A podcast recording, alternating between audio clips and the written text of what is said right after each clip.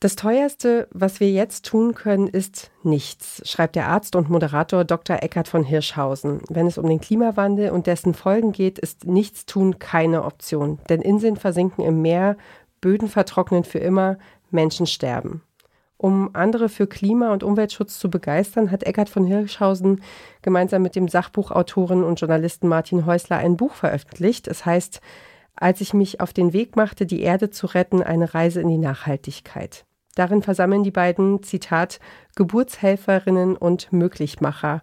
Und um diese Menschen und ihre Ideen geht es jetzt hier im Klima-Podcast. Mein Name ist Ina Lebetjew. Schön, dass ihr dabei seid. Mission Energiewende. Der Detektor FM Podcast zum Klimawandel und neuen Energielösungen. Eine Kooperation mit Lichtblick, eurem Anbieter von klimaneutraler Energie für zu Hause und unterwegs. Er ist Mediziner, Moderator, Kabarettist, Schriftsteller und noch vieles, vieles mehr. Dr. Eckhard von Hirschhausen. Sein Einsatz für eine gesündere Menschheit und einen gesunden Planeten brachte ihn vor gut drei Jahren auf die Idee, die Stiftung Gesunde Erde, gesunde Menschen zu gründen. Mit ihr wollen Hirschhausen und seine MitstreiterInnen aufzeigen, dass Klimaschutz und Gesundheitsschutz zusammengehören. Und mit dieser Botschaft wollen sie so viele Menschen wie möglich erreichen. Und dabei helfen kann auch das neue Buch. Ich freue mich sehr, dass wir darüber sprechen. Dr. Eckhard von Hirschhausen, herzlich willkommen bei Mission Energiewende. Hallo, danke für die Einladung. Ja, ich freue mich, dass Sie da sind.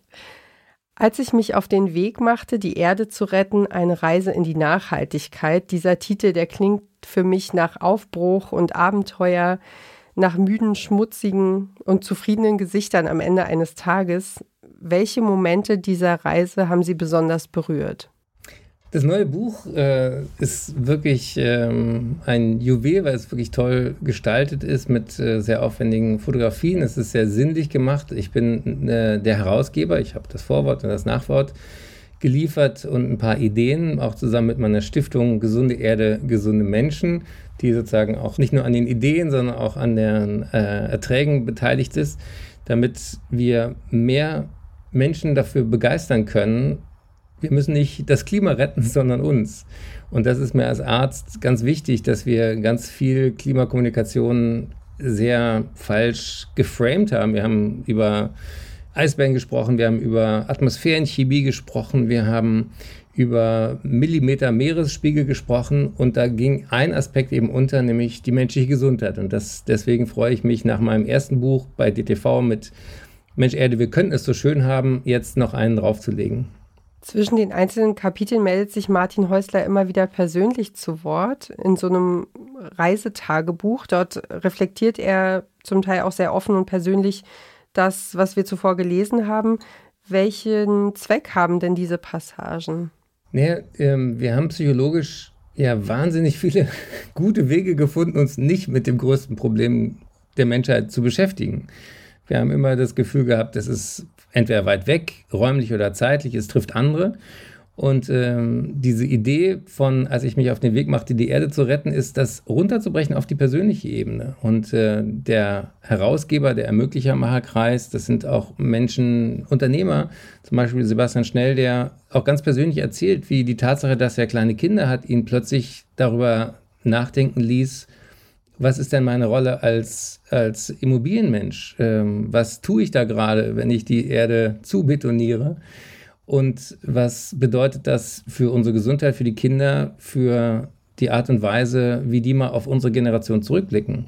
Und dafür ist dieses Buch eben gemacht, dass es mit persönlichen Geschichten, mit diesen Reflexionsmomenten und auch mit tollen Fotos und, äh, und wirklich vielen, vielen Texten, auch von unterschiedlichen Seiten, beiträgt, das zum eigenen Thema zu machen und eben nicht nur zu sagen, das ist äh, sozusagen eine Modeerscheinung und alle müssen jetzt Nachhaltigkeitsberichte machen, sondern es ist eine Überlebensfrage. Und diese Dringlichkeit, die kommt eben nicht in diesen abstrakten Themen rüber, sondern die braucht eine, eine sinnliche, nahe Reflexion. Und dafür finde ich, ist das sehr gut gelungen. Den Eindruck habe ich auch, das sind so viele Farben und Schichten und Gedanken und Grafiken da drin und Zitate.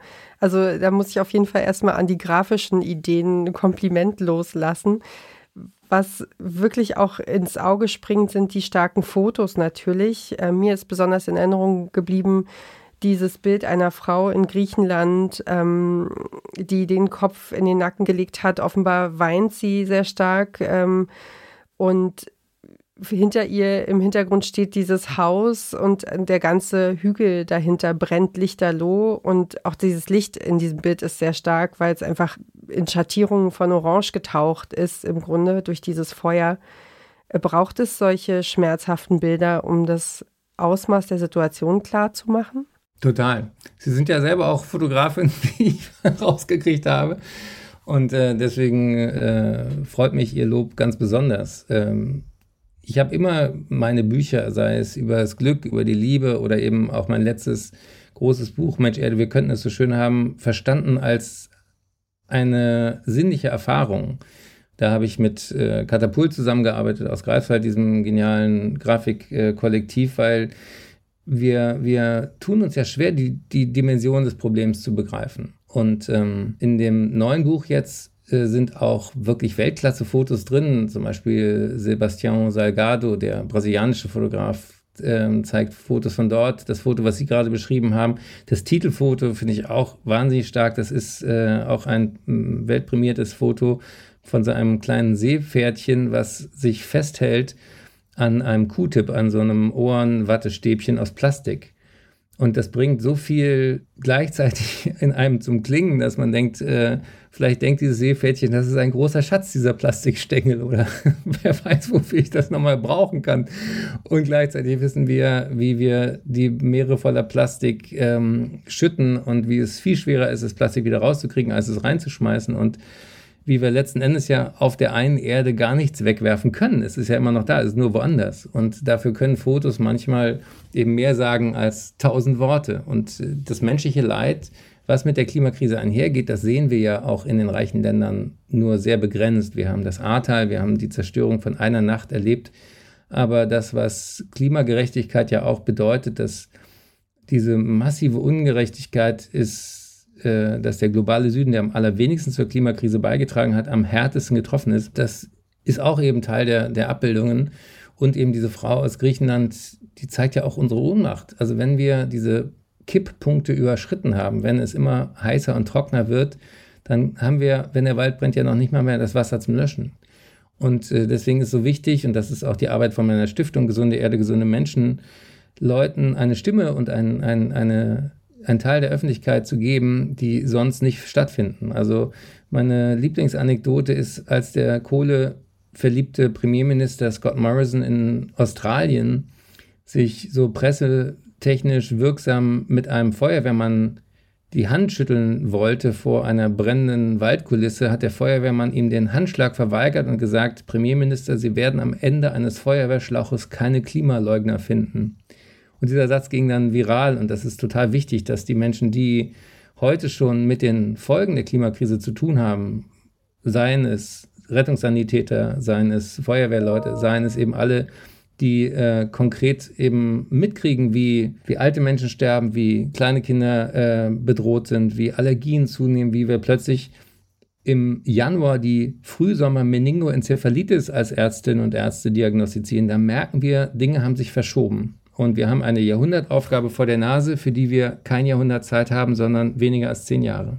Sie zeigen ja im Buch auch eine ganze Bandbreite von Theorien und Konzepten auf. Da geht es um Wirtschaft, um Aktivismus, um, um Städteplanung, Menschen, die Ideen haben.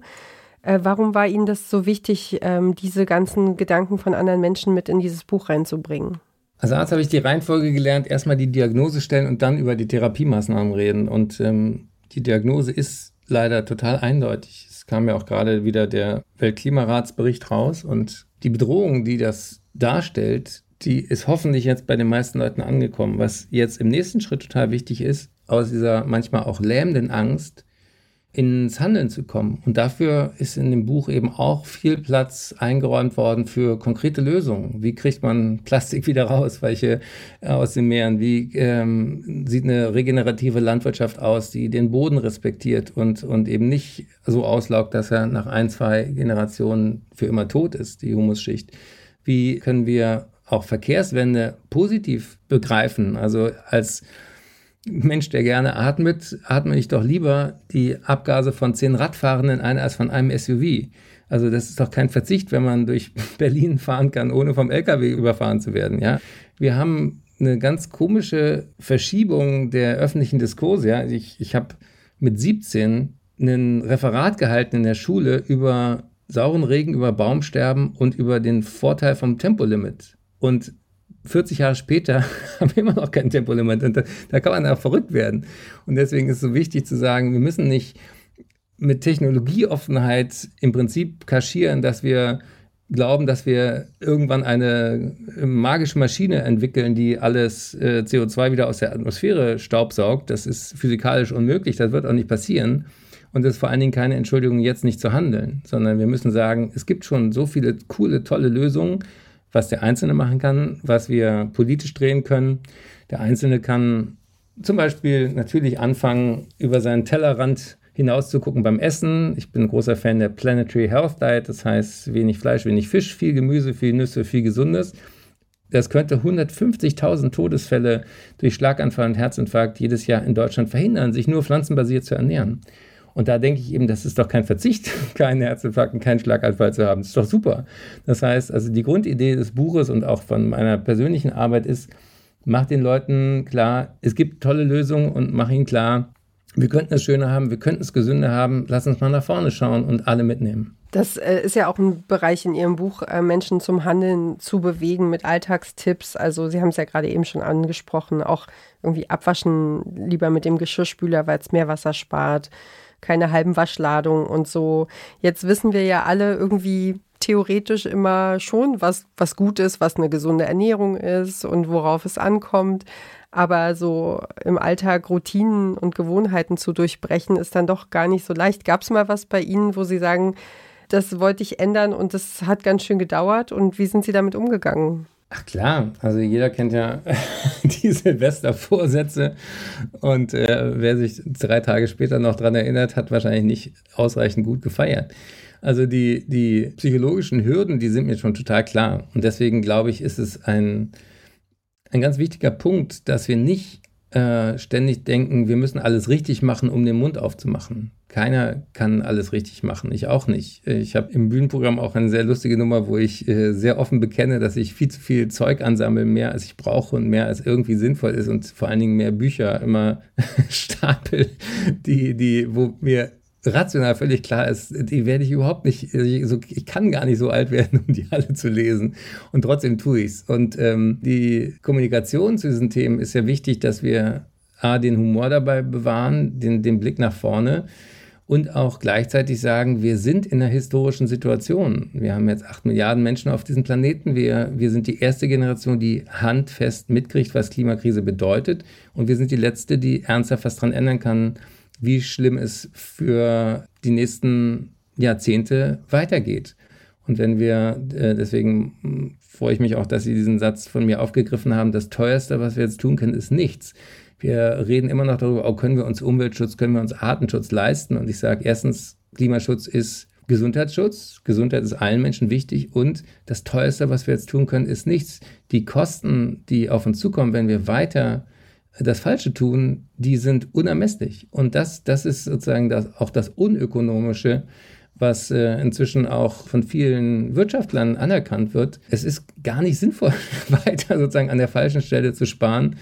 Und wir brauchen nach vorne raus auch eine Idee, was ein gutes Leben eigentlich ausmacht. Und das ist nicht gekoppelt an Ressourcenverbrauch. Eine kurze Unterbrechung für unseren Werbepartner. Euer Laptop läuft mit 100% Ökostrom, eure Heizung mit klimaneutraler Wärme, in der Garage lädt euer Auto und auf dem Dach erzeugt ihr euren eigenen Solarstrom.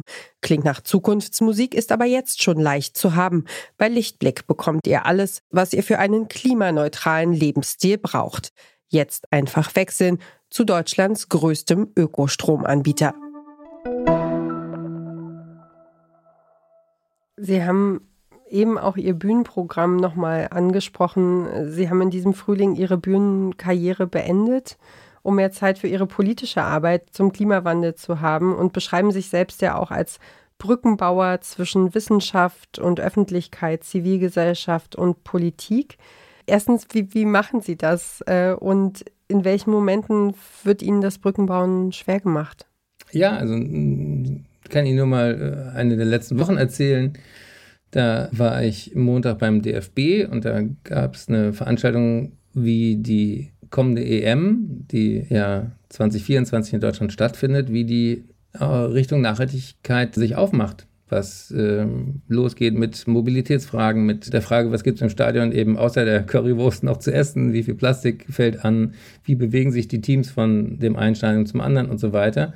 Also nach der Vollkatastrophe in Katar gibt es da viele Initiativen, die nächste EM wirklich auch als positiven Gesprächsanlass zu nutzen, zu sagen, auch ein Sportler kann ja bei einer Außentemperatur von deutlich über 30 Grad gar nicht mehr lange rennen. Dann bricht er ja zusammen. Das heißt also, all das, was uns auch als Menschen zusammenhält, wie positive Großereignisse, haben mit der Klimakrise direkt oder indirekt schon zu tun und können Kommunikationsanlässe bieten. Das war der erste Tag. Der zweite Tag, dann war ich in in Genf bei der Weltgesundheitsorganisation, bei der WHO und ähm, habe dort die Menschen getroffen und einen Vortrag gehalten. Und war ich am Tag drauf, war ich in, in Dresden mit dem Umweltminister von Sachsen in der Frauenkirche. Da gab es eine tolle Kunstinstallation mit einer großen Gaia, mit einer großen Erdkugel in der, im, im Kirchenschiff. Das war sehr beeindruckend. Und am Tag drauf hatte ich einen Journalistenworkshop, wo äh, es darum ging, wie ARD und ZDF, die öffentlich-rechtlichen, äh, so berichten können, dass es eben nicht ein Nischenthema bleibt, sondern klar wird, das ist eine Dimension. Unsere Lebensgrundlagen sind bedroht. Und deswegen mag ich das Wort Klima auch gar nicht besonders. Ich sage, Gesundheit beginnt nicht mit einer Tablette oder Operation. Gesundheit beginnt mit der Luft, die wir atmen, mit dem Wasser, was wir trinken, mit den Pflanzen, die wir essen können, mit erträglichen Temperaturen und einem friedlichen Miteinander. Und alle fünf Faktoren sind akut bedroht. Und wenn man das so erklärt, dann verstehen die Leute auch, das ist nicht ein Thema, was einer Generation oder einer politischen Partei gehört, sondern es gehört in die Mitte der Gesellschaft, es gehört uns allen, wir schaffen es gemeinsam oder gar nicht. Und das ist die ganz konkrete Arbeit, die ich jetzt vollberuflich sozusagen mache. Und da kann ich eben nicht mehr im gleichen Maße Tourtermine wahrnehmen. Und ähm, das ist anstrengend. Ich könnte es mir auch leichter machen. Aber ich habe das Gefühl, das ist jetzt dran. Und gibt es da Momente, wo Sie manchmal auch irgendwie den den Kopf in den, in den Schoß legen wollen und sagen, pff, also das ist ja, ist ja, sie haben sich ja einfach wahnsinnig viel vorgenommen und das ist, wir beschäftigen uns ja selbst äh, jede Woche immer wieder mit diesen Themen und manchmal ist man ja auch, Sie haben es ja vorhin auch gesagt, ist man ja auch gelähmt oder ist mal, hat auch mal Schiss. So, wie, wie gehen Sie damit um oder wie grenzen Sie das ab? Das ist nicht einfach. Das, ähm, wir haben neulich auch einen Workshop gemacht. Ich habe ähm, zwei Standorte von Gesunde Erde, gesunde Menschen, einer in Berlin, einer in Bonn. Und ähm, wir haben da zwölf Mitarbeitende und äh, natürlich ein großes Netzwerk und wir haben tatsächlich einen Resilienz-Workshop gemacht. Es gibt inzwischen auch die Psychologists for Future und Menschen, die sich mit dieser Frage, ähm, was macht das mit der seelischen Gesundheit, auch beschäftigen. Und ja, es ist erstmal wichtig, sich klarzumachen, das ist ein dickes Brett und ähm, man macht sich ja auch erstmal nicht beliebt, wenn man sagt, übrigens hast du schon dran gedacht, dass wir gerade die Erde gegen die Wand fahren. Zum Zweiten macht einen der Umgang mit, mit äh, Forschenden, die auch verzweifeln und sagen, Mensch, wir haben es doch gesagt, wir, wir wissen das seit 50 Jahren, es ist alles genauso, wie wir es vorher gesagt haben. Das ist jetzt keine Überraschung, auch die Pandemie ist keine Überraschung, sondern wenn man Wildtiere äh, jagt und ihnen keinen Lebensraum lässt und sie krank macht, dann machen die uns krank. Punkt, ja, das ist diese Krisen hängen zusammen. Und ähm, deswegen ist dieses Gefühl, was Sie beschreiben, Mensch, äh, das ist alles zu viel, ja auch bei ganz vielen Menschen damit verbunden, dass sie sagen, ich möchte mich da gar nicht mit beschäftigen. Aber ich habe die Erfahrung gemacht, du kannst dich nicht auf Dauer dümmer stellen, als du bist. Wenn du einmal sozusagen dran geschnuppert hast, welche Dimensionen wir in diesem Thema haben, kannst du nicht mehr zurück. Und losgegangen ist es bei mir mit der, mit einer authentischen Begegnung, nämlich mit der großartigen Schimpansenforscherin Jane Goodell, die mir eine Frage gestellt hat. Wenn wir Menschen behaupten, wir sind die intelligenteste Art auf dem Planeten, warum zerstören wir dann unser eigenes Zuhause? Und da habe ich erstmal geschwiegen und geschluckt und gedacht, verdammt, das ist die wichtigste Frage, der wir uns alle im 21. Jahrhundert stellen müssen. Wenn wir so schlau sind, Warum machen wir nicht schlauere Dinge mit dieser einen Erde, die wir haben? Und das ist mein Antrieb, dass ich, ähm, wenn ich Glück habe, habe ich ja noch ein paar gute Jahre, meine Möglichkeiten nutze. Und mir ist auch klar, es ist schwer, die Welt im Ehrenamt zu retten, wenn andere sie hauptberuflich zerstören. Und das Wichtigste, was man als einzelner Mensch tun kann, ist nicht alleine zu bleiben, sondern sich zu vernetzen. Und deswegen ist es total wichtig, auch auf die eigene seelische Gesundheit zu achten, aber dieses Gefühl von Selbstwirksamkeit, von ich tue was, ich, ich lerne dazu, ich mache den Mund auf, ich, ich vernetze mich mit anderen aktiven Menschen, das ist auf der anderen Seite auch sehr befriedigend. Das ist das Beste, was, was wir tun können, glaube ich, auch, auch um selber nicht verrückt zu werden. Ich würde noch eine kleine Frage stellen zum Buch. Sie haben da sich ja auch, Sie haben gerade gesagt, vernetzen ist das große Thema. Sie haben sich ja auch viele äh, prominente und wenn ich das so sagen darf, auch überaus charismatische Unterstützung geholt. Also Gastbeiträge zum Beispiel von dem Schauspieler und Umweltaktivisten Hannes Jennecke, von Professor Michael Braungart, äh, der die Kreislaufwirtschaft mitentwickelt hat. Und ebenso aus der Wissenschaft Professor Hans Joosten, der ist der Moorschutzexperte in Deutschland und auch eine sehr schillernde Figur. Insgesamt gibt es acht solcher Gastbeiträge im Buch. Alle sind von Männern geschrieben. Warum ist da eigentlich keine Frau dabei? Da äh, sprechen Sie einen wunden Punkt an. Also, ähm, das liegt nicht an mir. Ich habe äh, einen Artikel in meinem Mensch-Erde-Buch, der heißt Retten Frauen die Welt? Und die Antwort ist ja, die, die wichtigen führenden Persönlichkeiten sind international und auch national eher Frauen als Männer. Der, die Auswahl hat der ähm, Autor getroffen. Ich habe, wie gesagt, nur die Herausgeberrolle. Und ähm, die Porträts, die da drin sind, die äh, reflektieren das auf alle Fälle. Also es gibt Porträts über, also ich habe Jane Goddard erwähnt, es gibt ein Porträt über auch äh, die Arbeit von Greta Thunberg und äh, Fridays for Future. Ähm, es gibt äh, auch einen Hinweis darauf, dass die erste Wissenschaftlerin, die den Klima-CO2-Treibhauseffekt entdeckt hat, eine Frau war. Also die Frauen kommen vielleicht bei den Autoren konkret zu kurz, sie kommen aber im Buch als Ganzes nicht zu kurz. Okay, ich fand es nur spannend, weil wir auch äh, selber gerade darüber gesprochen haben, feministische Außenpolitik. Und in diesem Zusammenhang hatten wir auch eine Folge gemacht, ähm, wie wichtig Feminismus ist für, für den Klima, also nicht für den Klimawandel, sondern für, äh, für den Klimaschutz. Und ähm, deswegen hat mich das einfach interessiert. Eine ich kann das nochmal unterstützen. Also ja? ähm, mhm. es ist zum Beispiel auch sind Zitate von Friederike Otto drin. Ähm, das ist mhm. eine der wichtigsten Autorinnen zu der Attributionsforschung. Also vorher wissen wir ziemlich genau, dass eine Katastrophe wie im Ahrtal eben nicht Zufall ist, sondern mit dem Klimawandel zusammenhängt.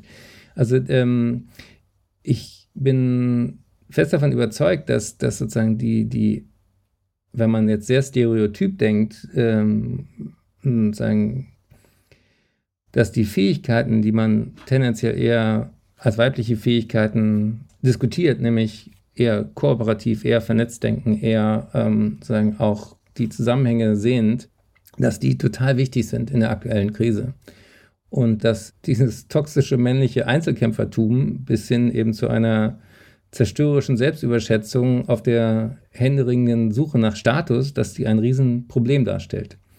Und ähm, ein Beitrag äh, dazu ist eben auch Bildung für Frauen im globalen Süden. Also ich mag dieses Wort Überbevölkerung überhaupt nicht, weil es suggeriert, dass irgendjemand sagen könnte, wer ist über.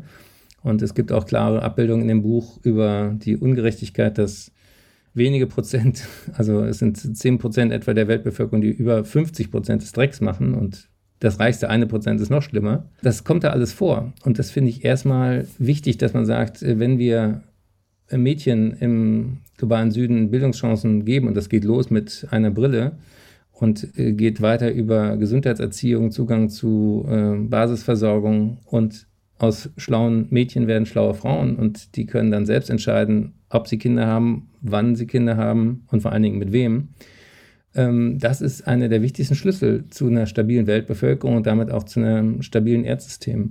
Also diese Zusammenhänge, die sind, die sind da und die sind mir auch äh, persönlich wichtig. Und ähm, klar braucht es deswegen auch noch viel, viel mehr Menschen, auch aus dem öffentlichen Raum, die, die ähm, sich dahinter stellen. Frauen wie Männer. Wir schaffen auch das nur zusammen.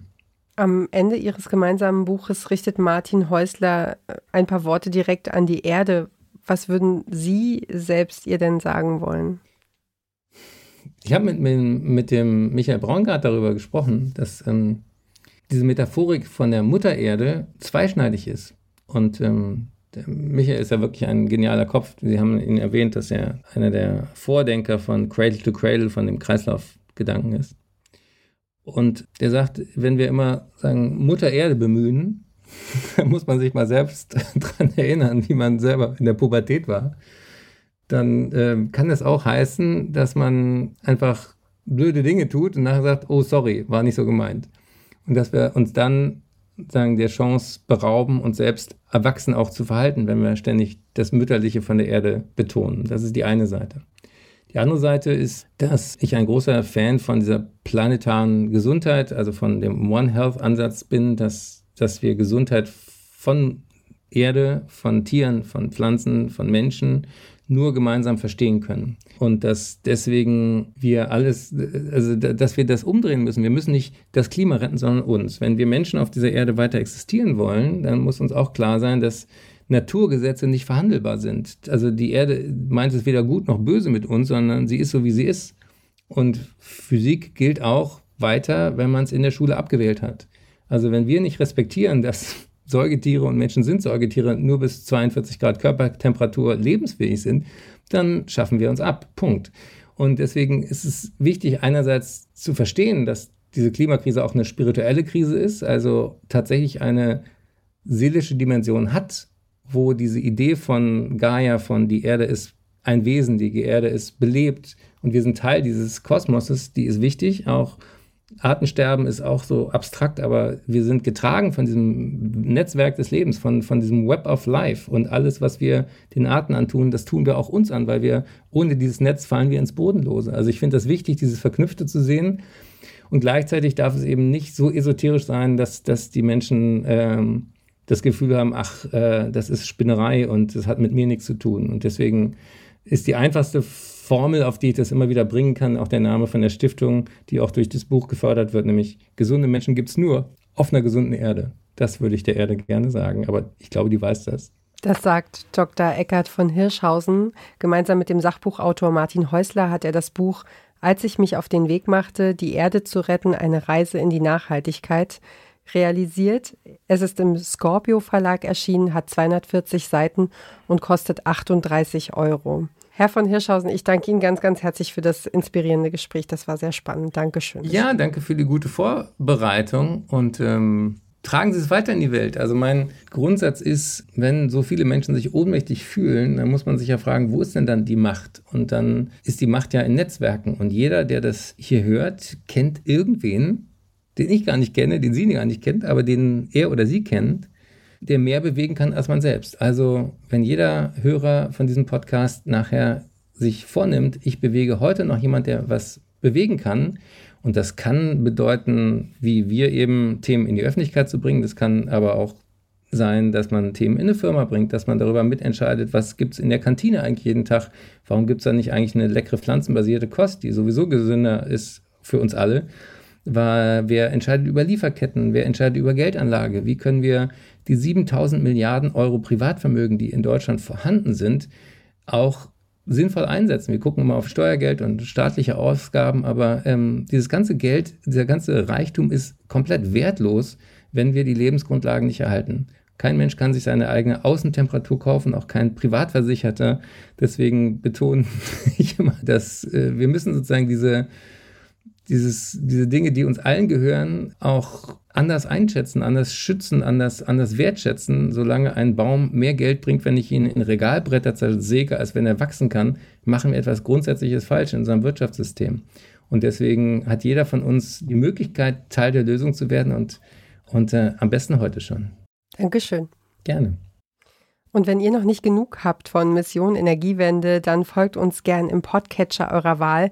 So verpasst ihr auch garantiert keine neuen Folgen mehr. Die gibt es jeden Dienstag aufs Neue. Die Redaktion für diese Folge hatten meine beiden Kolleginnen Sarah Marie Plekat und Alia Rentmeister.